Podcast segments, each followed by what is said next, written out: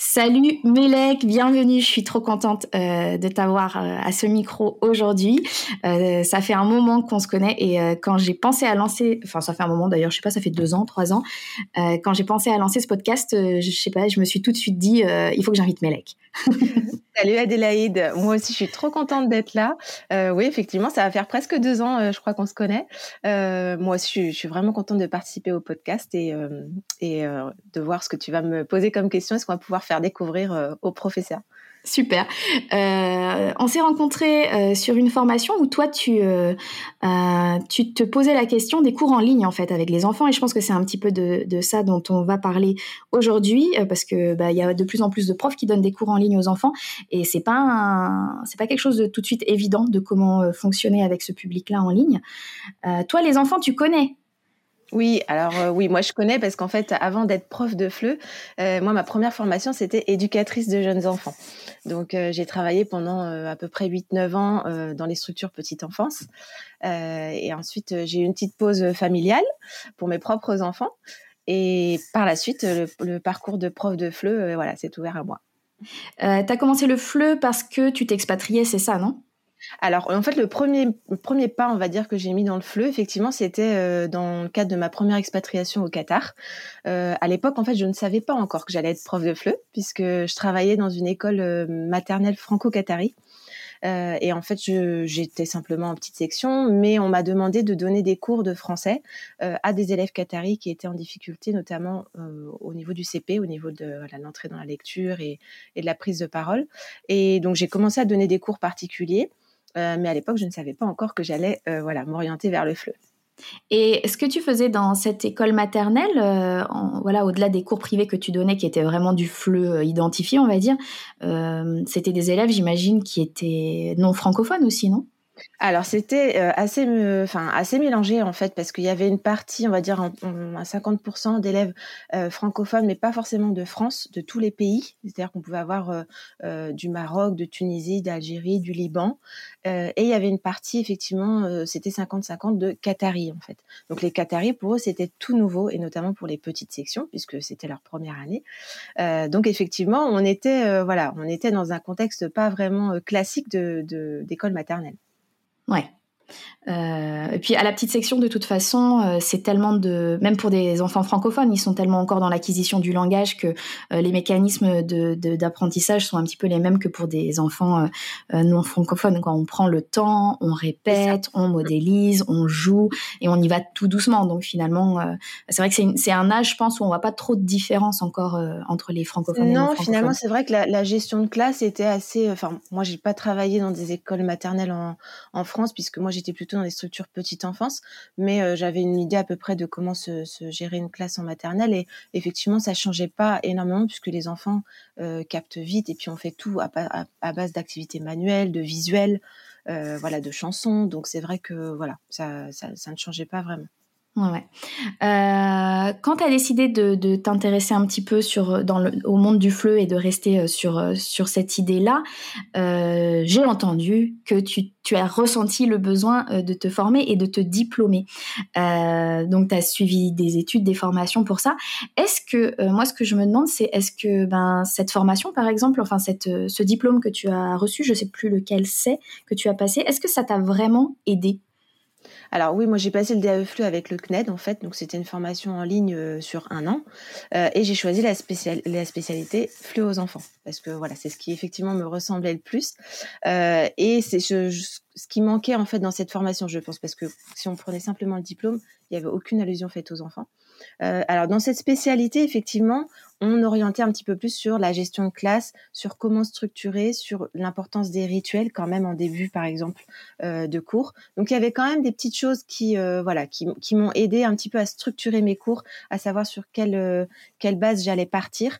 mais ça fait pas tout parce que parce que c'est que de la théorie, c'est que dans des livres. On n'est pas du tout dans de la pratique, on n'a pas de stage, on a euh, voilà, on, a, on avait quelques vidéos, mais qui étaient sur des gestions de classe adultes. Donc, franchement, ça, c'était vraiment léger. Ouais. C'est ce que je me demande parce que moi aussi j'ai suivi des études de FLE et avant d'être prof, moi pour le coup j'ai fait l'inverse de toi et euh, bah, je suis arrivée dans ma première classe complètement démunie et je parle même pas encore de classe aux enfants, même avec des adultes. On nous apprend pas vraiment à structurer un cours, à gérer un groupe. Euh, je dis pas que c'est pas pas intéressant de suivre des études de FLE, loin de là. Euh, c'est hyper intéressant en plus au niveau des matières qui sont qui sont abordées, mais euh, concrètement quand tu arrives dans ta classe, tu sais toujours pas quoi faire. C'est exactement ça. En fait, moi, j'ai, ce que j'ai ressorti de ce diplôme, c'est-à-dire que à la fin, pour le diplôme de fin d'études, on devait apprendre une démarche pour euh, répondre justement à, l'épreuve, en fait. Et, moi, j'étais plus finalement dans cette, euh, cette mémorisation de l'épreuve plutôt que de me dire ça va vraiment me servir. Et finalement, après, je me suis rendu compte que bon, il y a peut-être des petites choses qui m'ont finalement servi, mais euh, la gestion de classe en vrai, en réel, c'est pas comme comme on nous explique sur le papier, en fait. C'est ça. Euh, de toute façon, là, je ne sais pas s'il y a vraiment des formations qui vont nous aider tant qu'on n'est pas balancé dans notre classe. La gestion de classe, ça ça s'apprend aussi avec nos élèves, quoi.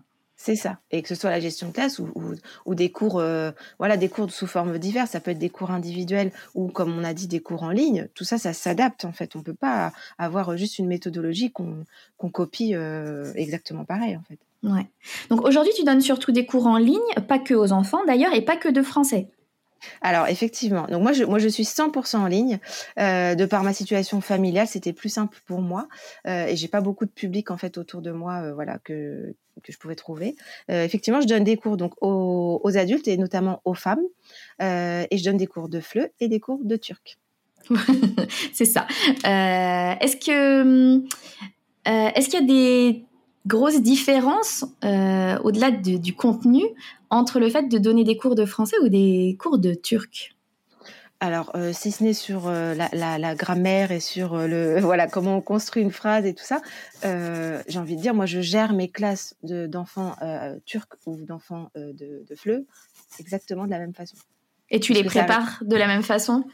Je les prépare de la même façon, j'utilise les mêmes outils. Euh, je vois, je vois même, je, vais utiliser des outils que j'ai trouvés, euh, par exemple sur internet, qui sont basés pour le fleu, et je vais les, je vais les réaménager, les, les réutiliser ou les, les, transformer pour ma classe de turc.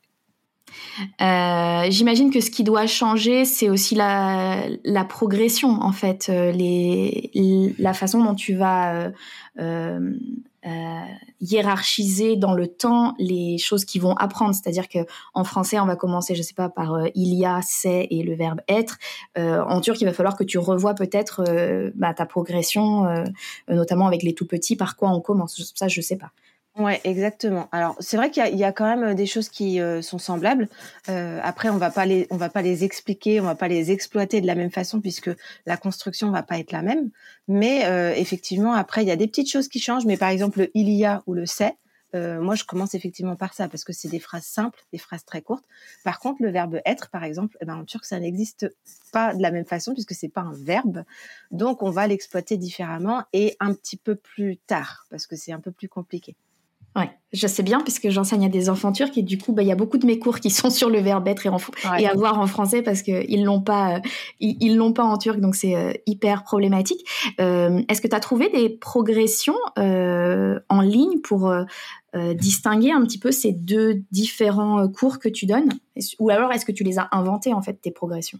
Euh, alors non, je me suis quand même servi surtout pour le turc parce qu'au début je savais pas trop justement euh, voilà dans, dans, quelle progression euh, m'embarquer et puis j'avais quand même besoin d'une base puisque à l'origine le turc c'est quand même pas ma langue maternelle. C'est moi c'est une langue que j'ai apprise moi-même et c'est la langue voilà de, de mon mari. Euh, mais je la, moi, je la pratique au quotidien. Je la pratique aussi avec mes enfants. Donc, euh, j'ai aussi cette pratique-là à la maison. Mais dans la progression, j'ai euh, trouvé un manuel en fait en, qui est destiné aux enfants qui apprennent le turc en langue étrangère, que j'utilise du coup, on va dire comme base. Mais à côté de ça, je crée beaucoup de supports. Euh, voilà, parfois je fais des déviations parce que j'estime que il y a peut-être des choses qui vont être un peu plus importantes. Donc je suis pas complètement la progression, mais je m'en voilà, je, ça, m'aide quand même. Tu t'en inspires. Euh, pourquoi tu n'utilises pas le manuel? Les manuels de façon générale? Euh, Alors, je les utilise, mais euh, c'est-à-dire qu'en fonction des enfants, je vais pas, je vais pas toujours les utiliser. Pourquoi? Parce que j'ai besoin, j'ai besoin de, de parfois adapter en fonction de chaque enfant.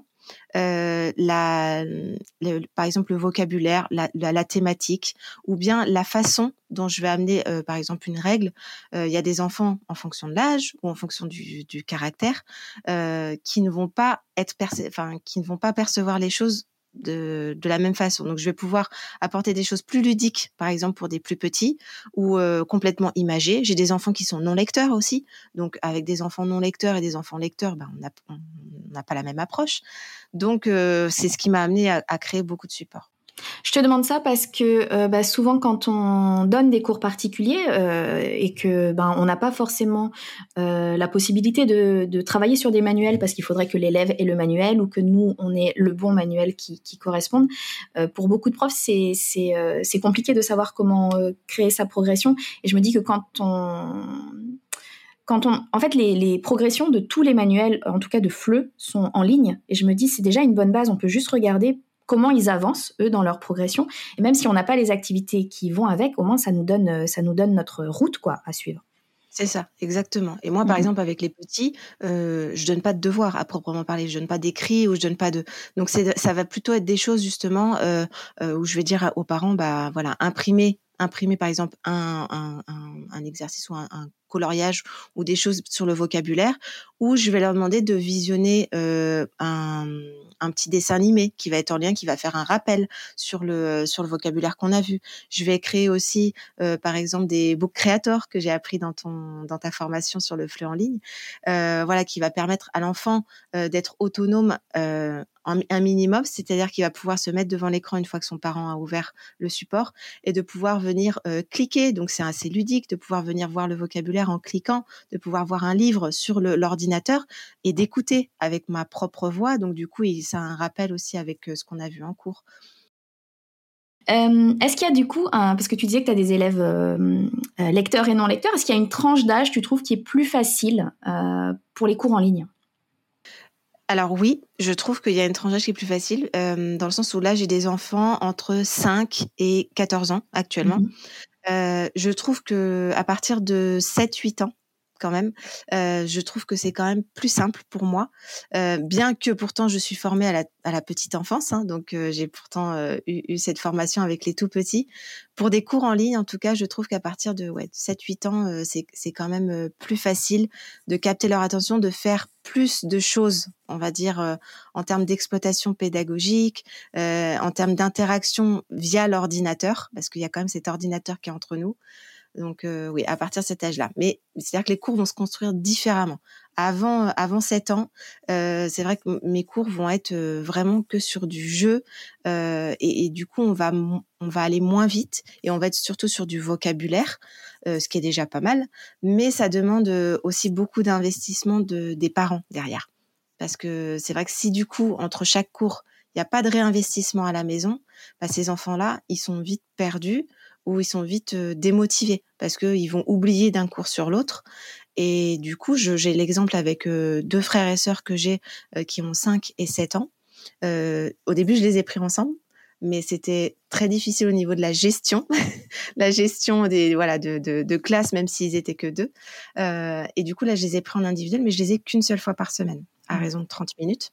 Et s'il n'y a pas de réinvestissement derrière, euh, ou s'il loupe une séance et du coup il y a 15 jours entre les deux, les deux cours, eh ben je vois bien que à cet âge-là, c'est c'est difficile en fait parce qu'on a aussi cette barrière aussi déjà euh, de, de voilà de, de l'ordinateur de devoir rester devant l'ordinateur même si on les fait bouger même si on, on varie les supports c'est quand même euh, moins facile je trouve Ouais, c'est quand même. Je suis, je suis assez d'accord avec ça. Et euh, euh, moi, je sais qu'on avait discuté de ces, ce, ensemble de cette histoire du, frère et de la sœur qui euh, euh qui avaient du mal à faire cours ensemble. Et, moi, ça m'est déjà arrivé aussi hein, de demander euh, en cours en ligne, alors un frère, deux frères qui soient dans des pièces différentes, ou alors de faire comme toi tu fais, de, de, de les séparer. Mais s'il n'y a pas de, suivi des parents à la maison euh, sur des cours en ligne et que ben je sais pas les cours sont assez euh, en, en, temps ils sont assez courts euh, avec des enfants effectivement ben, le cours se passe bien mais l'ordinateur fermé une fois l'ordinateur fermé si on oublie tout on repart à zéro la fois d'après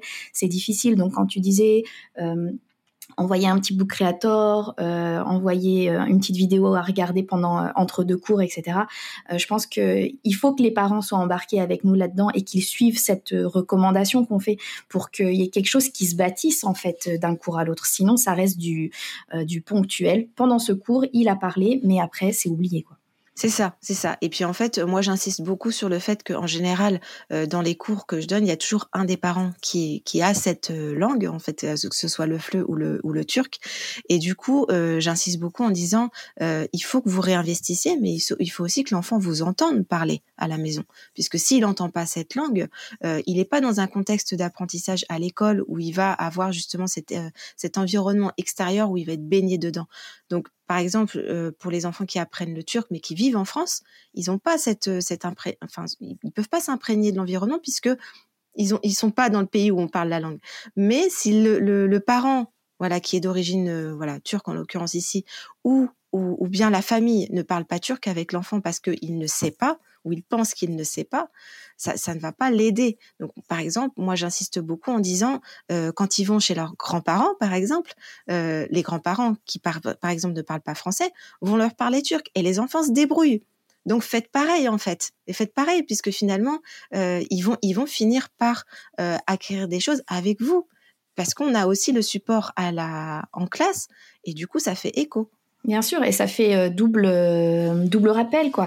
Mais c'est vrai que hum, un enfant qui apprend une langue, c'est souvent un projet familial en fait. C'est pas un projet de l'enfant. C'est très rare que, que ce soit le cas. Ça arrive très très très rarement, mais ça arrive. Mais bon, en général, c'est un projet familial et pour que l'enfant adhère, il faut qu'il ait euh, un, donne ce sens de projet famille, qu'il comprenne ce sens du projet de la famille. Et donc ça demande aussi que bah, les parents s'impliquent parce que sinon l'enfant il va pas comprendre le sens de de cet apprentissage là quoi. C'est ça, exactement. Et c'est vrai que moi, j'ai dans, dans les enfants que, que j'ai, notamment dans l'apprentissage du turc, je parle du turc beaucoup parce qu'en ce moment, j'ai plus d'enfants dans le turc que dans le fleu. Euh, j'ai aussi des mamans qui apprennent le turc, des mamans francophones. Et donc, du coup, c'est toute la famille, en fait, qui est embarquée dans l'apprentissage de cette langue. Donc, c'est bien parce que du coup, euh, je leur dis, bah, tu vois, maman, elle a appris ça aussi en cours. Ou alors, euh, bah, elle va, la maman, elle va réviser aussi le vocabulaire avec ses enfants. et ça, je trouve génial parce que ça m'est arrivé plein de fois d'avoir des enfants qui apprenaient le français et qui, euh, euh, du coup, un des parents euh, se décidait lui aussi ou elle aussi à prendre des cours et souvent l'enfant était un petit peu plus avancé que le parent et du coup ça le mettait vraiment en valeur et il pouvait dire maman je vais t'apprendre ça, tu vas me dire ça, etc. C'est ça, exactement. Bah, j'ai exactement le même cas qui s'est passé il y a pas très longtemps. J'ai une maman qui m'a fait son retour en me disant, euh, c'était une maman qui prenait des cours avec moi, mais qui malheureusement, de par sa charge professionnelle, n'a pas pu continuer. Et elle me dit, euh, bah, ma fille m'a dépassée en fait. ma fille m'a dépassée. Donc euh, c'était c'était sympa parce que je lui dis, bah, dis-lui, surtout dis-lui, dis-lui qu'elle elle est rendue à un niveau, voilà, que qu'elle se rende compte en fait des progrès qu'elle a fait. Ouais, je trouve que c'est euh, une dynamique qui est super sympa et je me demande la faisabilité. Moi, je l'ai jamais fait. Euh, je sais pas si tu as pensé de faire des cours parents-enfants. Alors c'est marrant parce que j'ai une de mes élèves avec lesquelles j'en ai discuté euh, hier parce que je suis, je suis, en train de bosser sur un projet que j'aimerais bien lancer très très bientôt là sur un, un, tandem entre mes élèves francophones et mes élèves turcs justement sur des cours de conversation. Alors, dans un premier temps, je pensais le mettre en place pour justement les adultes. Et j'ai une de mes élèves qui m'a dit, mais pourquoi tu le fais pas euh, maman-enfant elle dit ça pourrait être super en fait parce que elle dit on a on a tout en tant que maman ou jeune femme euh, aussi cette envie de vouloir euh, faire plaisir aux enfants et de vouloir parler avec eux mais ils peuvent nous surprendre parce qu'en fait ils peuvent avoir un meilleur niveau que nous. Donc ça pourrait être ça pourrait être sympa comme type d'atelier.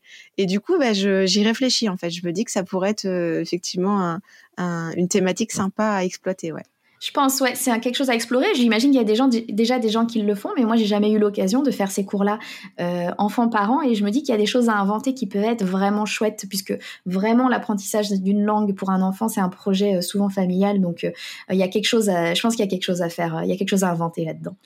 Oui, je suis assez d'accord. Et puis je vois par exemple pour le public turc qui du coup prend des cours de FLE, souvent c'est des gens qui arrivent en France, voilà, et les enfants euh, finalement, eux apprennent assez vite puisqu'ils sont ils sont baignés dans le contexte de l'école. Donc en fait, euh, eux, apprennent rapidement. Et les mamans, euh, bah, parfois avec les avec les devoirs, avec l'accompagnement aux devoirs, elles apprennent un petit peu de vocabulaire, mais finalement elles restent en elles restent derrière. Donc de devoir de pouvoir leur donner l'occasion justement de faire ce type d'atelier, effectivement, ça pourrait être ça pourrait être sympa et ça pourrait être complètement dans la thématique puisque j'enseigne aux femmes et aux enfants. Donc, bon, bah, j'attends de voir. tu me raconteras. C'est noté, c'est noté pour un projet futur. Euh, je, pense qu'il y, y, a des profs euh, qui vont nous écouter et qui se demandent comment on fait euh, pour faire parler des enfants débutants en ligne en langue étrangère. Pour commencer, pour amorcer le truc. Par quoi on commence? Des choses très très simples des choses très très simples. Euh, alors déjà, il faut absolument euh, tout imager, des images, des images, ça c'est indispensable. Euh, moi, je je pourrais pas travailler sans support visuel. Même voilà, moi j'ai essayé aussi avec des choses à la maison en mettant par exemple des petites figurines, tout ça. Mais je trouve que finalement, les images qu'on propose sur l'écran, tout de suite, ça va, on va dans l'imaginaire en fait. Et les enfants, les, les, enfants partent bien dans cette partie. Justement, j'invente des histoires. Et et alors moi, j'ai découvert un truc génial, mais grâce à toi dans les, les, ateliers justement euh, qu'on a, fait récemment dans les fabuleuses du fleu euh, sur les images avec l'intelligence artificielle. Et là, je le, je le réutilise et je l'exploite à fond euh, depuis mon atelier. C'est que du coup, je crée du coup des mes propres images en lien avec la thématique euh, que je suis en train d'étudier et je fais participer ces enfants à la création d'images. C'est-à-dire que par exemple, j'ai un, groupe de, un petit duo de, petites filles là de 8 et 9 ans euh, qui euh, se prennent énormément au jeu et qui ont tout de suite accroché avec le concept. Je leur demande en fait de choisir un personnage pour la semaine suivante. Donc comme ça, elles sont actives et elles attendent un petit peu de savoir qu'est-ce que je vais créer avec ce personnage. Et donc elles sont chacune leur semaine où elles choisissent euh, voilà. Et ensuite je réadapte. Par exemple, euh, voilà, si c'était sur les prépositions de lieu, euh, et ben je vais voilà, il y en a une qui m'a dit moi je voudrais travailler sur le avec le dauphin. Donc j'ai créé le dauphin, le dauphin à la plage, le dauphin à l'école, le dauphin en forêt, le dauphin dans la rue, etc., etc. Une fois on a travaillé sur les fruits et légumes, donc je leur ai demandé de travailler voilà, de choisir un, fruit. Euh, il y en a une qui m'a choisi euh, l'ananas. Donc voilà, j'ai travaillé et on travaillait sur les. D'ailleurs, je l'ai, partagé avec toi sur les moyens de locomotion. Donc c'était l'ananas en voiture, l'ananas en avion. et je leur demandais du coup à partir de ça de me créer une phrase en disant voilà où est-ce que va l'ananas? Donc l'ananas va à l'école en, en voiture. Mmh en vélo, en, voiture, euh, en roller, en, en, trottinette. Enfin voilà, on a inventé plein de choses et tout ça avec des supports euh, imagés bien sûr, euh, mais créés avec l'intelligence artificielle. Et franchement, c'est elle, trouve ça, enfin elle, trouve ça génial quoi. Elle, s'éclate quoi, mais c'est sûr parce, parce, que c'est extrêmement drôle en fait de créer ces images et de voir l'ananas effectivement qui va à l'école à vélo, tu vois. Donc c'est vrai que ça nous ouvre des perspectives parce que Jusqu'à présent, euh, moi, j'encourageais beaucoup mes élèves à faire des phrases un peu loufoques euh, euh, à partir des mots qu'on avait appris sur telle thématique ou en reprenant parfois des mots de thématiques anciennes comme ça pour réviser, euh, des mots et des verbes et des lieux et des noms et des adjectifs. Et je les dessinais. Donc déjà, ça les faisait déjà bien marrer. Mais euh, bon, tu sais comme moi que je dessine très mal. je dessine comme un enfant de 8 ans. Je crois qu'on a le même niveau. c'est bien, on a le niveau de nos élèves. Là aussi, parfois, très vite, ils nous dépassent. Quand on a des 10-12 ans, ils sont meilleurs que nous. J'aurais pas fait carrière dans l'art. Hein. ça tombe bien. Mais du coup, avec ces, c'est vrai que ces outils d'intelligence artificielle, on arrive à avoir des images qui représentent exactement ce qu'on ce qu'on voulait, ce qu'on dessinait mal avant. Et en plus, c'est beau, quoi. Quand les enfants voient les images, ils sont waouh, ils en veulent plus. Et pour en avoir plus, il eh ben, faut faire faut faire la phrase qui va avec. Donc euh, c'est vrai que c'est génial. Exactement. Et après, il y a, y a, plein d'autres supports qu'on peut utiliser, mais enfin ça c'est un exemple. Mais après, oh, voilà, on utilise des jeux, euh, par exemple les jeux des sept différences, ou alors euh, tout simplement, euh, voilà, une, une, une, image assez riche d'un paysage avec, je sais pas moi, tout un parc avec des enfants, enfin en train de faire plein d'activités. Il y en a un qui fait un pique-nique, l'autre qui est en train de faire de la balançoire, l'autre qui est sur le toboggan, l'autre qui joue au ballon. ah t'as vu, il y a, y a, un petit chien là, il y a un écureuil dans l'arbre. Tout ça, c'est des, des supports imagés qui permettent tout simplement de faire parler les enfants sans leur dire bon allez là tu me fais une phrase avec la règle de euh, c'est ça c'est plus naturel et en fait ça amène les enfants euh, à parler euh, à parler sans qu'ils s'en rendent compte Exactement. Ouais, ouais. Moi, vraiment, c'est pas. Je suis comme toi. Je pourrais pas faire cours à des, enfants sans image. Et si j'avais accès à aucune image, ben, on prendrait une feuille et un crayon et puis on, on, ferait des dessins pour pour faire parler les enfants, quoi. C'est ça, exactement. Et c'est vrai que moi, le fait de faire parler les enfants avec les dessins, euh, moi, je, étant donné que mes temps sont assez courts parfois dans, mes cours en ligne, euh, notamment avec les petits, je fais 30 minutes parce que je trouve que c'est trop long après au niveau de. La, euh, c'est vrai que de les, faire dessiner, je vais pas dire que c'est une perte de temps, mais en fait, ça dévie vite. Mmh. Donc pour éviter cette de, de, de trop dériver euh, sur euh, des choses où euh, du coup on va pas maîtriser, euh, j'essaye de préparer justement tous ces supports imagés et euh, voilà après si je vois que l'envie se fait de prendre le crayon, on va passer sur une autre activité où il va falloir par exemple entourer, relier mmh. s'ils sont sur une tablette etc. Et là je vais les rendre actifs avec le crayon mais dans un but quand même d'apprentissage. Ouais, et qui prend pas trop de temps aussi, parce que en fait, si tu as 30 minutes, euh, faire un dessin pour un enfant, et c'est normal, même pour nous, mais ça prend du temps, et puis quand vous s'attachez à tel petit détail, etc. Et typiquement, moi, je sais que c'est le genre d'activité, euh, quand j'ai des cours en ligne, que je donne euh, en petit devoir, en fait. Je, si on a travaillé voilà, sur le dauphin et les lieux de la ville, ben, tu vas me faire trois dessins avec le dauphin qui va quelque part, et puis tu me le montreras au début du cours la prochaine fois, tu me raconteras, quoi. C'est ça. Et eh ben c'est exactement ce que je fais aussi. Je leur dis mmh. effectivement, bon là on n'a pas trop le temps pour dessiner, mais par contre pour la semaine prochaine, je veux bien que tu me dessines un, un voilà un joli euh, un joli dauphin, un joli ananas sur son vélo, euh, mais euh, que et puis et puis on en reparlera justement. Et là du coup on fait on fait quoi? Ben, On fait des révisions. Donc c'est top. Ouais, exactement. Sur les cours en ligne, ce qui, ce qui je pense, pose aussi des difficultés, c'est en gros, comment on gère un enfant quand il n'est pas en face de nous? C'est-à-dire s'il commence à vouloir euh, disparaître euh, pour jouer avec ses mobiles et ne plus nous écouter. Est-ce que toi, tu as des astuces un petit peu sur la gestion de ce comportement euh, en ligne quand tu pas, bah, pas directement là quoi? Alors, j'ai eu des ratés. Franchement, j'ai eu des ratés, j'ai eu des fois où c'était compliqué, euh, j'ai eu des fois où j'ai des enfants qui se sont braqués et qui m'ont mis la tête dans les bras et qui voulaient plus travailler. Euh, donc, euh, bah, il y a des fois, on a beau tout faire, ça marche pas. Donc, euh, franchement, il y a des fois, bah, au bout de 20 minutes, euh, la maman elle est venue et elle m'a dit, bah, je crois que c'est tout pour aujourd'hui. Et c'est moi qui ai fini par lui dire, je pense que c'est tout pour aujourd'hui parce que ça sert à rien d'insister quand c'est comme ça et on en, enfin nous, on n'en on tirera rien et les enfants non plus. Euh, donc, faut savoir, euh, voilà, faut savoir aussi dire quand ça va pas. Et, et puis aussi, il y a le facteur fatigue qu'on maîtrise pas, hein, parce que moi, mmh. souvent, les enfants que j'ai, parfois, c'est après leur journée d'école. C'est pas dans le cadre de leur de leur journée, hein, c'est en plus. Donc euh, voilà.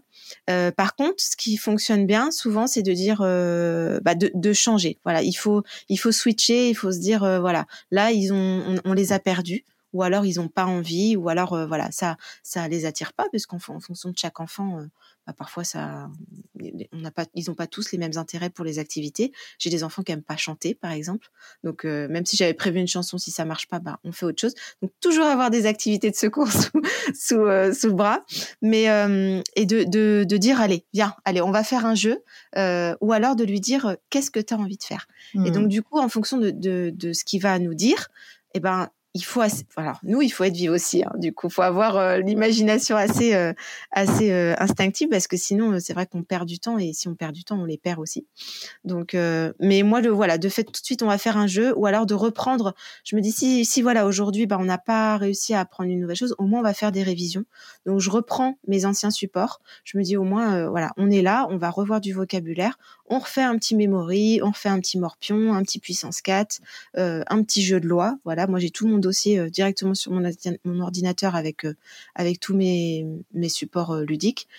Et, et, voilà, on, on fait rien de nouveau et on relance simplement des révisions.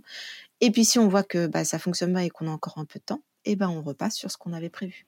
Ouais, si tu as réussi à, à, les raccrocher euh, en mm. leur disant pas trop d'enjeux, on va juste revoir ce qu'on a fait la dernière fois, t'inquiète pas. Qu'est-ce que tu avais aimé? Tu avais aimé ce jeu, on va le refaire. Euh, et du coup, euh, une fois qu'il a oublié qu'il n'avait pas envie d'apprendre, c'est ça. on, on, subtilement, on le ramène à ce qu'on avait prévu. Euh, Ou alors le, de prendre le, le, alors quand ils sont sur les tablettes, souvent c'est je leur dis allez prends ton crayon, le crayon, les crayons connectés et, euh, et de le faire euh, aller dessiner sur la tablette. Alors ouais. ça, en général, ça fonctionne bien. Euh, je le fais pas tout le temps parce que c'est pareil, les enfants parfois, euh, ben c'est difficile à, à arrêter. Ils veulent faire que ça, ouais. ou alors ça part à, voilà le, le, le, petit duo de petites filles là, elles commencent à s'écrire des, des, elles ont elles ont super bien copiné hein, sur leur cours et du coup elles commencent à m'écrire des petits mots et tout ça sur l'écran. Donc faut que ce soit court quand même, faut que ce ouais. soit court. Mais mais voilà sur un petit exercice de allez viens on va relier, on va chercher les différences, on va, on va entourer. Enfin, voilà, juste un petit exercice de quelques minutes et puis ça repart.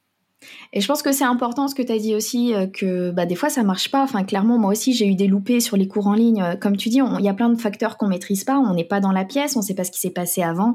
Après, on n'a pas ce luxe qu'on a quand on est à l'école de gérer les temps de transition, le avant, le après, l'entrée dans le cours, le se mettre en, en dans l'ambiance, se mettre et, et, et, on est tout de suite. Euh, enfin, il y a la coupure entre le avant et puis j'allume le cours et puis bah, des fois ça juste ça fonctionne pas quoi. Donc euh, je pense que c'est important de le dire. Euh, que, Oui, il y a, plein de choses qu'on va essayer, qu'on va favoriser pour euh, créer bah, cette, alchimie entre les élèves et nous et le fait qu'ils aient envie de rester avec nous. Mais c'est vrai que des fois, bah, c'est compliqué. quoi. C'est compliqué. Et puis, alors moi, avec le facteur en ligne, c'est-à-dire qu'ils sont chez eux. Ils sont chez eux, ils sont dans leur environnement familial. Et c'est vrai que je trouve que ça, ça apporte une note euh, complètement différente parce que, et je le vois avec mes propres enfants, euh, nos enfants se comportent pas de la même façon quand ils sont avec nous à la maison que quand ils se comportent euh, avec leur maîtresse à l'école. Donc, ils ont quand même, enfin, je parle pas pour tous les enfants, hein, c'est chaque enfant est différent, mais, mais en fait, il y a quand même ce cadre dans l'école qui fait que l'enfant va peut-être peut-être, hein, je dis, parfois moins s'autoriser à euh, justement euh, bah, faire une crise ou faire la tête ou, euh, ou il va être moins dispersé aussi parce que quand il est dans le cadre de sa chambre et qu'il a tous ses jeux autour de lui, ça peut être un atout. On peut s'en servir en disant allez, vas-y, rapporte-moi tes poupées, on va on va faire quelque chose avec. va chercher, voilà, on travaille sur les couleurs, va me chercher un objet bleu, tout ça dans ta chambre. Ça peut être un avantage, mais ça peut être un désavantage parce que ça distrait l'enfant et de se dire il a envie de faire autre chose parce qu'il sait qu'il est dans son environnement voilà, de, de, la maison. Est-ce que tu as des conversations parfois avec les parents pour recadrer un petit peu ça, par exemple Le cours qui se fait euh, dans la chambre et finalement l'enfant qui passe plus de temps à jouer avec ses jouets que à suivre le cours, euh, demander à ce qu'il euh, soit dans un autre endroit ou simplement juste le motiver pour qu'il suive le cours de A à Z avec toi avant de se remettre à jouer? Est-ce que tu as ces conversations-là des fois avec les parents?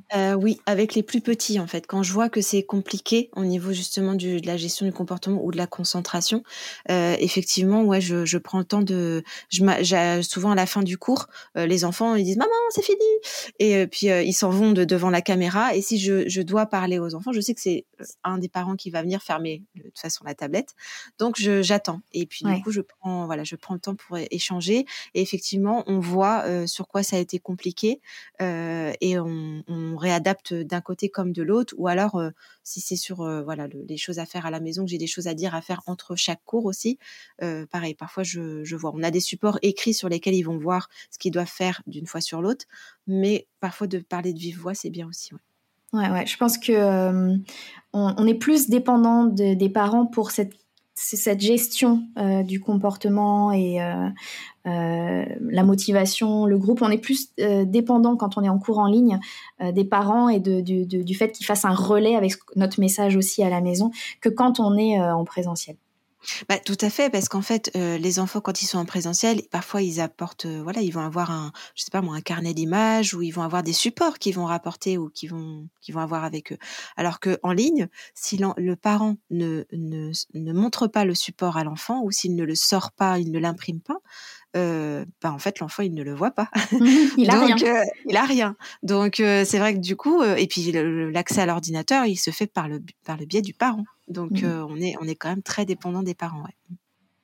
Ce qui peut être une bonne chose aussi, je pense, quand il y a deux adultes qui ont le même discours, le même objectif autour de toi, en tant qu'enfant, peut-être aussi que, que, que tu t'impliques plus ou euh, je pense que c'est pas toujours un inconvénient, c'est ça que je veux dire. Non, alors moi je vois pas ça comme un inconvénient du tout parce que c'est vrai que puis en général euh, voilà, sur les cours en ligne euh, quand ils viennent me contacter les parents, c'est quand même qu'il y a un projet comme tu dis derrière, euh, qui a une envie aussi familiale.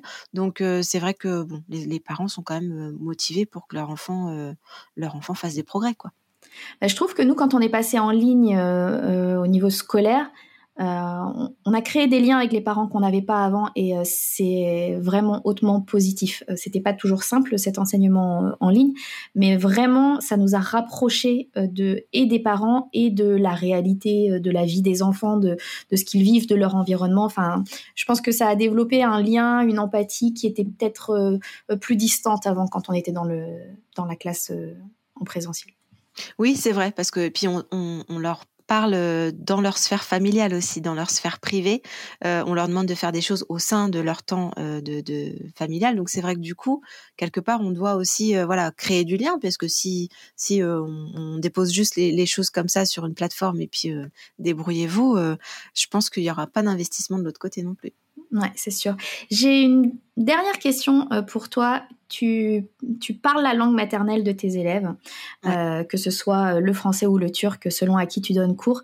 c'est le cas de beaucoup de profs, pas de tous les profs. Il y a des profs en France, par exemple, qui ont vraiment dans leur classe des, des élèves qui viennent de partout, donc qui ne maîtrisent pas du tout les langues maternelles des élèves.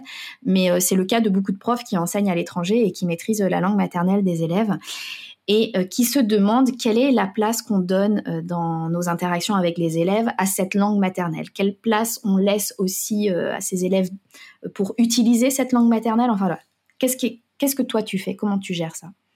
Alors, c'est vrai que j'ai envie de dire, il y, a du, plus et il y a du moins, comme je dis souvent aux parents. parce qu'en fait, c'est vrai que, alors, moi, le, plus que je vois, c'est que ça, ça met en confiance tout de suite. Ça rassure énormément. parce que c'est vrai que quand les enfants sont complètement débutants, leur parler directement de but en blanc dans une langue qu'ils comprennent pas du tout. même avec des supports imagés, même avec tous les supports qu'on enfin super qu'on peut avoir, franchement, euh, on les perd. On les perd et puis on n'arrivera pas à les motiver. Donc euh, moi déjà, en tout cas pour la mise en confiance et la, première approche, c'est super important. Euh, c'est vrai que du coup, moi je m'en sers des deux côtés, hein, comme tu dis, comme pour le fleu et pour le turc. je m'en sers surtout au début pour pour les, les consignes, d'accord? Donc pour expliquer un petit peu comment on va travailler, ce que j'attends d'eux. dans les premiers dans les premiers cours, la langue maternelle, elle est très très présente. Elle est très très présente parce qu'on va surtout, euh, dans un premier temps, parler du vocabulaire. Donc, je vais m'attacher plutôt à parler du vocabulaire. Mais euh, après, petit à petit, moi, j'essaye de euh, switcher tranquillement, pas forcément tout le long du cours, mais sur des moments que j'estime importants, je vais commencer à n'utiliser que la langue voilà qu'ils sont en train d'apprendre. je pense qu'il y a une progression il y a une progression à faire en fonction de l'enfant, en fonction de la personnalité de l'enfant aussi, et en fonction, de leur niveau, parce qu'en fait, j'ai des enfants qui ont des parents qui ont chacun, donc un le français et l'autre le turc, mais pour autant, la langue qu'ils apprennent n'est pas présente dans le quotidien, donc ils vont avancer très très doucement. Donc ça, il faut le prendre en compte. Et j'ai des enfants qui sont baignés dans un environnement familial avec la langue qu'ils apprennent un peu plus présent et qui du coup vont avancer plus vite. Et donc cette différence de niveau, il faut le prendre en compte parce que du coup, on va si on parle directement que dans la langue qu'ils apprennent, il y a des enfants dans une même classe qu'on va qu'on va perdre parce que du coup ils vont pas ils vont pas accrocher. Ils vont se dire j'ai rien compris en fait. Et ça m'est arrivé avec une petite fille justement que j'avais un trio euh, l'année dernière. Elle avait commencé de zéro. Et à côté, euh, dans le même groupe, il y avait une petite fille qui avait deux ans de moins qu'elle, mais qui était plus avancée parce qu'elle avait un environnement plus présent au niveau de la langue qu'elle apprenait, euh, qui avançait beaucoup plus vite et surtout qui me comprenait quand je parlais justement, voilà, dans les temps informels ou en dehors des, consignes ou du vocabulaire. Et du coup, elle a, elle a commencé à se démotiver cette petite fille parce qu'elle a dit c'est vraiment je comprends rien. Et elle avait déjà 9-10 ans quand même, hein, c'était pas une toute petite. Et elle m'a demandé des cours individuels.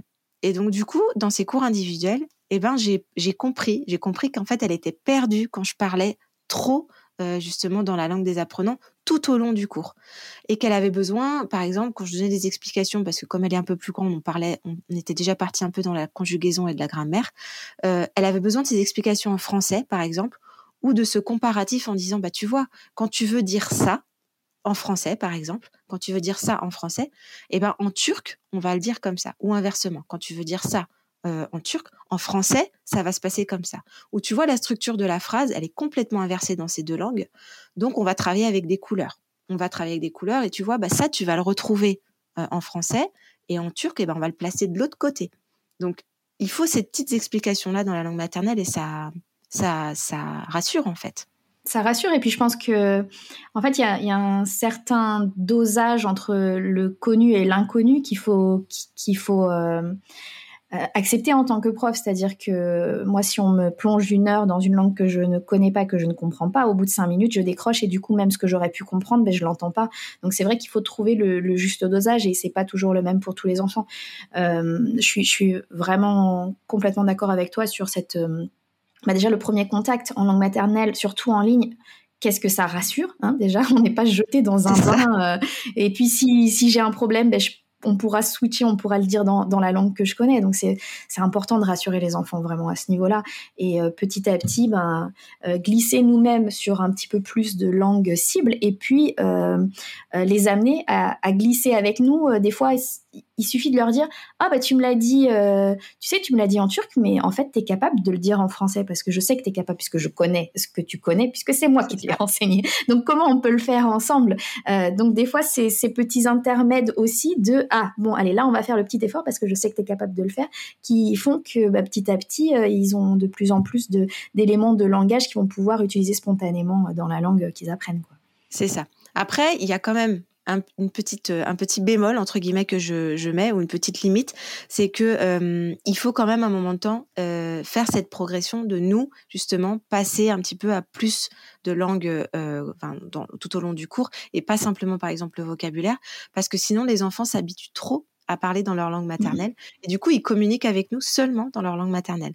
Et, euh, et ils vont simplement nous dire euh, ah bah ça, euh, voilà, ça c'est un papillon, d'accord. Mais moi, je veux que tu me fasses la phrase en fait, et je veux que tu me fasses des phrases en dehors du vocabulaire que je te demande. Et c'est vrai que ça, je l'ai eu. je l'avais eu avec une petite fille dans l'enseignement du FLE, une petite fille qui était à Istanbul justement et qui qui parlait donc qui était turque mais qui apprenait le français. En fait, elle voulait me raconter plein de choses, mais le turc prenait le dessus. Alors qu'elle elle, elle, avançait bien hein, dans le fleu. Mais en dehors de ce que moi je lui montrais dans les apprentissages, finalement l'informel, il se faisait que dans sa langue maternelle. Et la maman, elle me disait, ah, elle est super à l'aise avec vous, elle vous adore, elle a envie de, à chaque fois, elle est super motivée pour faire les cours. Et je lui disais, oui, ça je comprends. Mais en fait, elle a envie de me raconter toute sa journée, mais elle me le raconte qu'en turc. Donc il y a un moment de temps, il faut faire cette progression et, et amener l'enfant, comme tu dis, progressivement, mais quand même avec, voilà, avec parfois peut-être un peu plus d'insistance quand on sent que la langue maternelle, mmh. quand ils sont capables, mmh. et pas laisser la langue maternelle prendre trop de place non plus quand même. Ouais, c'est un même en, je veux dire en ligne ou en présentiel, c'est le c'est le même enjeu, c'est cette envie des enfants de nous raconter des choses, euh, l'envie de d'être là pour les pour les écouter parce que le lien il est là aussi, c'est c'est quelque chose de super positif qu'ils aient envie d'échanger euh, des choses informelles avec nous euh, et savoir leur dire bah tu vois ça tu me l'as dit comme ça, est-ce que tu aurais pas pu me le dire autrement, est-ce que la prochaine fois tu peux pas essayer de me le dire en français directement et puis en même temps ben, laisser aussi la porte ouverte. Moi c'est c'est quelque chose que je fais plutôt en fin de cours euh, s'il y a vraiment quelque chose que qu'ils ont envie de, de, me dire et qui n'a rien à voir et que je sens que c'est important qu'ils me le disent en langue maternelle, euh, on fait ça à la fin du cours si tu veux bien. C'est ça. J'ai exactement la même astuce parce que quelquefois il y a des choses qui leur viennent à l'esprit. Ils me disent ah mais tu sais. Alors je lui dis bah tu le gardes, tu le gardes dans un petit coin là et puis on en reparle juste à la fin. Mais tu me le rappelles. Hein, je lui dis parce que c'est ça. Et puis c'est voilà, c'est important à la fois qu'ils qui qui sachent qu'ils bah, créent ce lien avec nous et que c'est important pour nous qu'on a envie de les entendre, qu'on a envie de les écouter, d'écouter leur, leurs histoires, mais aussi qu'on est là pour apprendre et qu'il faut un temps pour tout quoi. Mmh, c'est ça. Mais parfois, euh, je veux dire, il y, a des fois, il faut s'en servir un petit peu de ce qu'ils veulent nous raconter. Moi, il y a des fois quand je vois, quand, tu me demandais quand ça marche pas ou quand ils décrochent, euh, bah, des fois, du coup, je m'adapte. Je euh, je leur dis, bah voilà, allez, qu'est-ce que tu as envie de me raconter? On va le mettre en image et puis après, on va essayer de raconter une histoire avec ça. Et, alors, ça, ça j'arrive à le faire et je, je, je m'adapte très rapidement grâce à Canva parce que je trouve que c'est génial en fait. Du coup, on peut tout de suite avoir une banque d'images tout de suite à portée de main et euh, et du coup, bah voilà, je vais, je vais ouvrir un canvas, je vais écouter ce qu'ils vont me dire d'abord dans leur langue maternelle. On va créer, on va, on va créer un petit, un petit décor, une petite, euh, des petites images. Et après, euh, bah du coup, j'essaye de le réutiliser, euh, même si c'est pas sur le sujet qu'on avait prévu.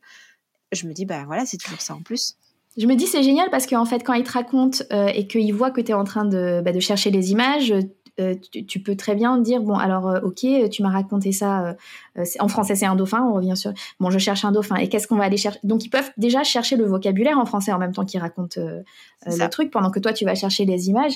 Avant même de faire des phrases ben on peut déjà se remémorer le vocabulaire et puis après bah, comme on a toutes les images devant nos yeux là on peut commencer à raconter en faisant des phrases quoi C'est ça. Alors par exemple, moi quand je lui dis, euh, euh, quand par exemple, on reprend l'exemple du dauphin, si euh, je suis en train de chercher un dauphin, souvent il y a plusieurs images qui apparaissent, et donc je vais lui poser la question dans la langue qu'il apprend, lequel tu veux, et ou alors et du coup je vais utiliser le vocabulaire en, disant quel quel dauphin te plaît le plus, ou alors quel dauphin tu aimes, d'accord, mmh. et donc du coup il va le réentendre et après il va le réutiliser. Exactement. Ouais, c'est chouette. Le temps file, le temps file. Et je me demande si, avec toute cette conversation, on n'a pas déjà répondu aux dernières petites questions que j'avais prévues, euh, où l'idée, c'est un petit peu de donner aussi des, idées aux profs euh, euh, d'astuces un petit peu concrètes ou d'activités que tu fais dans ta classe. Est-ce qu'il y a une activité pour faire parler tes élèves que tu, que tu conseilles? Alors, une activité, alors j'en ai déjà un petit peu parlé, c'était le fait de, justement, bah, récemment, en tout cas, c'est l'activité que j'utilise un peu plus euh, avec euh, les, les, images d'intelligence artificielle que je crée en fonction de, voilà, de la thématique et de leurs envies parce que je trouve que c'est bien d'allier aussi leurs envies, ça les motive tout de suite. Euh, ça, en ce moment, c'est mon activité phare, j'ai envie de dire. voilà, je m'amuse parce que je m'amuse à les créer. Euh, je fais même participer mes propres enfants en leur disant, allez, donnez-moi des idées. Euh, allez, le dauphin, on, le fait où? Ou alors l'ananas, il fait quoi? Euh, Voilà, je leur euh, et, franchement, je m'éclate aussi bien à les créer que à, les faire exploiter en fait par mes élèves. Donc ça, en ce moment, c'est mon activité phare. Après, voilà, moi, j'utilise beaucoup les jeux. Donc voilà, je vais. on était sur la description. voilà, j'ai fait j'ai fait des qui avec mes avec mes élèves. je fais des morpions, je fais des puissances 4. Euh, voilà, et ça, ça fonctionne sur du vocabulaire, mais ça peut fonctionner aussi sur sur des règles de grammaire, sur la construction d'une phrase. Donc voilà, moi je moi je m'éclate beaucoup avec les jeux et les images en fait. Ouais, ouais. Euh, Est-ce qu'il y a des rituels que tu que tu aimes faire dans tes classes? Euh, bah, le rituel, alors on fait toujours un petit quad neuf euh, au début du cours en général. Euh, moi j'aime bien j'aime bien ce petit quad neuf parce que alors même si parfois on utilise la langue maternelle et ben du coup on se dit bah tiens comment on pourrait dire ça? Allez si tu sais pas peut-être que les copains et copines ils vont pouvoir t'aider. voilà et du coup je fais participer tout le monde. C'est pas chacun raconte son truc, c'est on, on, aide aussi les autres. Donc tout le monde participe et le vocabulaire il est il s'exploite pour tout le monde. Et puis et puis voilà des petits des petits jeux de réemploi du vocabulaire aussi au début pour réviser ce qu'on a fait la, la fois d'avant. Ça, j'aime bien parce que je trouve que bah, quelquefois, il n'y a pas de révision toujours euh, régulière hein, qui se font à la maison, euh, ou alors du vocabulaire qu'on n'a pas vu depuis longtemps. Et donc du coup, bah, c'est bien, voilà, juste sous forme d'un petit jeu 5 minutes, euh, de, revoir du vocabulaire en début de cours en tout cas. Ouais, ouais, je suis bien, bien d'accord. Euh, on a pas mal parlé quand même gestion du comportement des élèves. Est-ce qu'il y avait un petit truc en plus qui marche et que tu voulais partager avec nous? Euh, bah, je pense qu'on en a pas mal parlé. Un truc en plus, euh, non, pas spécialement, mais je trouve qu'il faut quand même s'adapter énormément euh, aux élèves qu'on a. alors moi, j'ai la chance d'avoir euh, des petits groupes. C'est des, des, des, groupes de deux, trois enfants, euh, voire des cours individuels. Donc c'est vrai que j'ai la possibilité de m'adapter aux enfants. et c'est vrai que je crée beaucoup de choses en fonction de la personnalité de mes élèves, en fait. Donc je pense qu'il faut savoir s'adapter. Ouais en fonction de, leur centre d'intérêt, de, euh, c'est sûr que ça marchera mieux quand, euh, voilà, si elle adore les dauphins ou les Pokémon, euh, en, créant des activités avec ça, on, a moins besoin d'aller chercher leur motivation. C'est ça. Ou alors, voilà, moi, j'ai par exemple, moi, j'adorais chanter quand j'étais éducatrice de jeunes enfants, et là, je vois avec certains élèves qui sont pourtant petits, ils n'ont pas envie. Et ben, tant pis, ils n'ont pas envie, ben, on, utilise autre chose. Mmh euh, tu as dit que tu pouvais pas faire de cours sans images. Est-ce qu'il y a autre chose euh, dont tu peux pas te passer dans tes cours? Euh, honnêtement, en ligne, non. C'est vraiment la première chose, c'est les images. Et euh, ce que j'utilise le plus, euh, donc du coup, c'est Canva, parce que même, voilà, au-delà de des, des, images d'intelligence artificielle, je mets tout en page sur Canva. Donc moi, c'est mon outil, mon outil principal, et je l'utilise même en direct. Je vous dis quand je dois m'adapter. Donc c'est pas que du, de, la, de la préparation, c'est aussi pendant le cours. Ouais, euh, de l'avoir ouvert et d'aller chercher des éléments d'image euh, en direct quoi sur le moment. C'est ça, ou même pour faire des jeux, par exemple. Je, sais, je peux, je peux pas faire ça sur un PDF parce que ce sera pas mobile.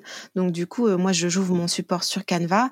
Je vais leur demander de choisir un petit pion. Voilà, c'est pareil. Allez, tu choisis un petit pion. Euh, on choisit un animal. Bah, comment il s'appelle l'animal? Toujours, euh, on, on, révise toujours des choses tout en leur, leur faisant croire qu'ils sont simplement en train de choisir un pion.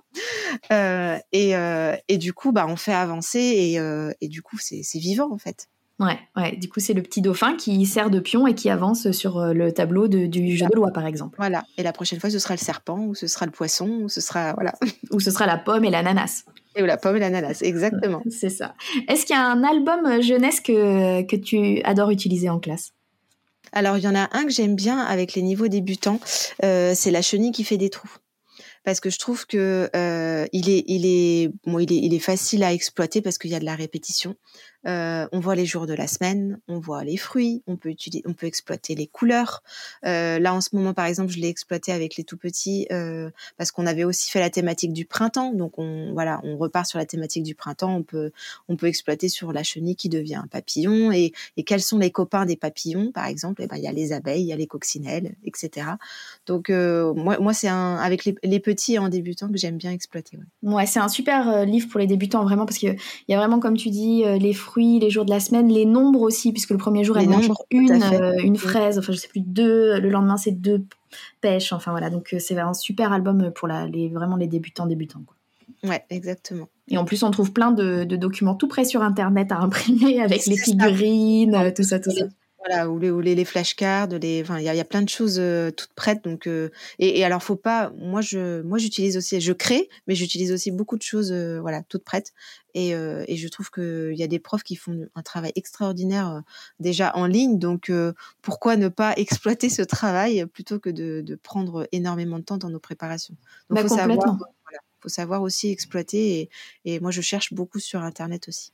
Ouais, parce que ben, quand on quand on, individualise un petit peu comme ça nos, cours, euh, il faut aussi pouvoir alléger la charge de travail en, en allant prendre des trucs tout près parfois, sinon c'est pas possible en fait. C'est ça, c'est ça. Tout comme euh, il faut savoir se servir des manuels aussi. Enfin, je veux dire, moi je suis pas contre les manuels du tout. Au contraire, je trouve que d'avoir une trame c'est quand même bien. Euh, avec des enfants peut-être un peu plus grands, parfois les manuels, eh ben ça fonctionnera bien. Donc il faut il faut savoir se servir d'un petit peu de tout en fait. Ouais, exactement. Euh, bah écoute, je pense que ça va donner plein plein de pistes pour les profs qui veulent euh, enseigner aux enfants en ligne, parce que je sais que c'est pas toujours euh, simple de commencer de commencer sur ce, ce genre de cours. J'ai deux petites questions pour finir que je t'ai pas demandé de préparer. C'est surprise surprise. Dis-moi. Maintenant t'es prof, Mélec, mais avant t'étais une élève. Qu'est-ce qui était marqué le plus souvent sur ton bulletin de sur ton bulletin de notes? Ah, qu'est-ce qui était marqué sur mon bulletin de notes? Alors, moi, j'étais quand même une bonne élève en classe. euh, et j'étais une enfant, en tout cas, qui aimait l'école. Euh, moi, j'aimais, j'aimais aller à l'école et j'aimais apprendre. Euh, donc, j'ai pas, j'ai pas de mauvaise, euh, mauvais comportement, on va dire, sur mon bulletin. Euh, voilà, je pense que j'ai, j'étais pas une élève modèle, mais j'étais pas euh, non plus la perturbatrice de la classe. Donc, j'avais pas euh, un, comportement à, redresser. Euh, voilà. Après, j'aimais beaucoup la lecture. Euh, j'aimais beaucoup aussi le français, donc c'est pas pour rien que je suis tombée dans le fleu, je pense. donc voilà, c'était, on va dire, les, mes, matières, mes matières fétiches. Il y a quand même beaucoup de, de profs, parce que c'est pas la première fois que je pose cette question, qui étaient des bonnes élèves. Hein. Par contre, ah si, par contre, j'étais, je n'étais pas très douée en langue. Donc c'est ah! quand même, ouais, j'étais. Euh, alors ma première langue c'était l'allemand. Euh, voilà, ma première langue c'était l'allemand. J'ai commencé euh, en CM2 et ça m'a suivi jusqu'à ma terminale. J'avais une, une, prof très stricte, donc on avait mais et, et, à côté de ça, on a quand même eu la chance de faire beaucoup de voyages scolaires. Donc ça, j'avais quand même un bon niveau en allemand. Par contre, l'anglais, qui était ma deuxième langue, euh, j'ai pas été très chanceuse au niveau de mes profs, euh, mes premiers profs. Et donc du coup, j'avais un niveau franchement très très médiocre. J'ai eu euh, mon ma moyenne de justesse à mon bac, mais pour autant, euh, par la suite, quand je suis devenue adulte et que j'ai commencé à voyager, eh ben j'ai aimé les langues dans un contexte autre en fait que l'enseignement. Euh, enfin que, que l'éducation en tout cas. Et, euh, et, je suis quand même devenue prof de langue, donc euh, voilà. Ouais, et puis tu as appris aussi. ben, oui, j'ai appris le turc par exemple. Le turc, très bien. Donc, comme quoi, tout n'est pas tracé quand on est enfant et qu'on nous dit t'es pas très bonne en langue, par exemple. C'est ça. Et, euh, et j'ai quand même le souvenir d'un de mes profs euh, d'anglais qui était vraiment pas sympa, euh, qui m'avait dit, euh, bah disons, tu sais pas aligner trois mots en anglais, je sais pas ce que tu vas faire de ta vie. Quand j'étais au, j'étais au lycée, et euh, ça m'avait marqué. Et heureusement, j'ai une très très bonne prof d'anglais euh, en première et terminale qui nous a tout repris à niveau et qui nous a voilà amené jusqu'au bac, voilà, qui m'a permis d'avoir quand même un bon souvenir de la langue anglaise. Et j'ai quand même vécu trois ans à l'étranger où j'ai dû utiliser l'anglais et, et je m'en suis, je m'en suis débrouillée. Donc, euh, C'est dire si quand même les, ben nous en tant que prof de langue, on, va, si on fait aimer ce qu'on ce qu'on enseigne à nos élèves, ça va, euh, ça va les marquer, ça va les aider à avancer. Et à l'inverse, ben on peut aussi bloquer complètement. Euh. Ça. Moi, heureusement que derrière ce prof, j'ai eu une très bonne prof de pendant deux ans qui m'a mm. laissé un bon souvenir. Ouais, effectivement. Et ma dernière question, c'est qu'est-ce que euh, ce métier de prof, ton métier de prof, t'apprend sur toi-même? Alors, qu'est-ce qui m'apprend sur moi-même? Euh, Eh ben, il me fait découvrir euh, beaucoup de choses, euh, notamment justement sur euh, les capacités qu'on peut avoir en soi et qu'on ne soupçonne pas. Parce que c'est vrai que moi déjà, de, depuis des années, j'enseignais, enfin, j'étais dans le domaine de, des enfants par exemple, mais je me suis mise déjà à enseigner aux adultes et je me suis mise à aimer ça. Donc c'est pas quelque chose déjà. On, découvre en fait chaque chose. Je pense que les, les expériences nous permettent parfois euh, bah, de découvrir des capacités qu'on ne soupçonnait pas. Euh, voilà, donc c'est vrai que voilà, enseigner le turc par exemple, c'était pas mon projet initial. Euh, moi à l'origine j'étais prof de FLE, j'ai fait des études pour enseigner le FLE et en fait le turc est venu à moi et, j'ai appris à, prendre confiance en moi aussi parce que c'est quand même pas ma langue maternelle. J'ai l'impression de faire encore des erreurs et pour autant je suis devenue prof de cette langue. Donc voilà, ça nous fait prendre confiance en nous et ça nous fait nous dépasser aussi parfois pour nos propres élèves parce que moi je m'investis beaucoup et dans mes préparations et dans le relationnel aussi. Euh, et c'est vrai que bah, du coup, il y a des fois, je me dis, euh, euh, ah, je suis quand même, je suis quand même maman. je suis quand même, j'ai repris une, une, activité professionnelle, ce qui n'était pas le cas auparavant. J'ai quand même arrêté de travailler pendant huit ans. Donc pour moi, c'était une reprise professionnelle. je me forme, je participe, voilà, et je, j'enseigne deux langues. Et je me, finalement, je me découvre des capacités, voilà, à, à, à, gérer tout ça. Et bah, c'est une, une belle autosatisfaction quand même. Ouais. Magnifique, super. Bah, je suis, euh, je suis euh, contente de finir sur cette belle touche euh, positive et vraiment bah, continue aussi à partager sur les réseaux un petit peu tout ce que tu partages parce que je trouve que tu apportes beaucoup de de douceur dans ta façon de, de communiquer ben, euh, l'amour que tu as pour, euh, pour ce double travail que tu fais. Et, euh, et c'est, c'est apaisant, c'est quelque chose qu'on a besoin de trouver régulièrement un petit peu sur les réseaux sociaux, sur cette communauté de profs. Moi, ça me fait du bien en tout cas. Donc, merci pour cet échange et continue ben, à alimenter comme ça les, la communauté de tous tes jolis messages. C'est gentil, merci beaucoup. merci Mélec. Allez, au revoir. Ciao.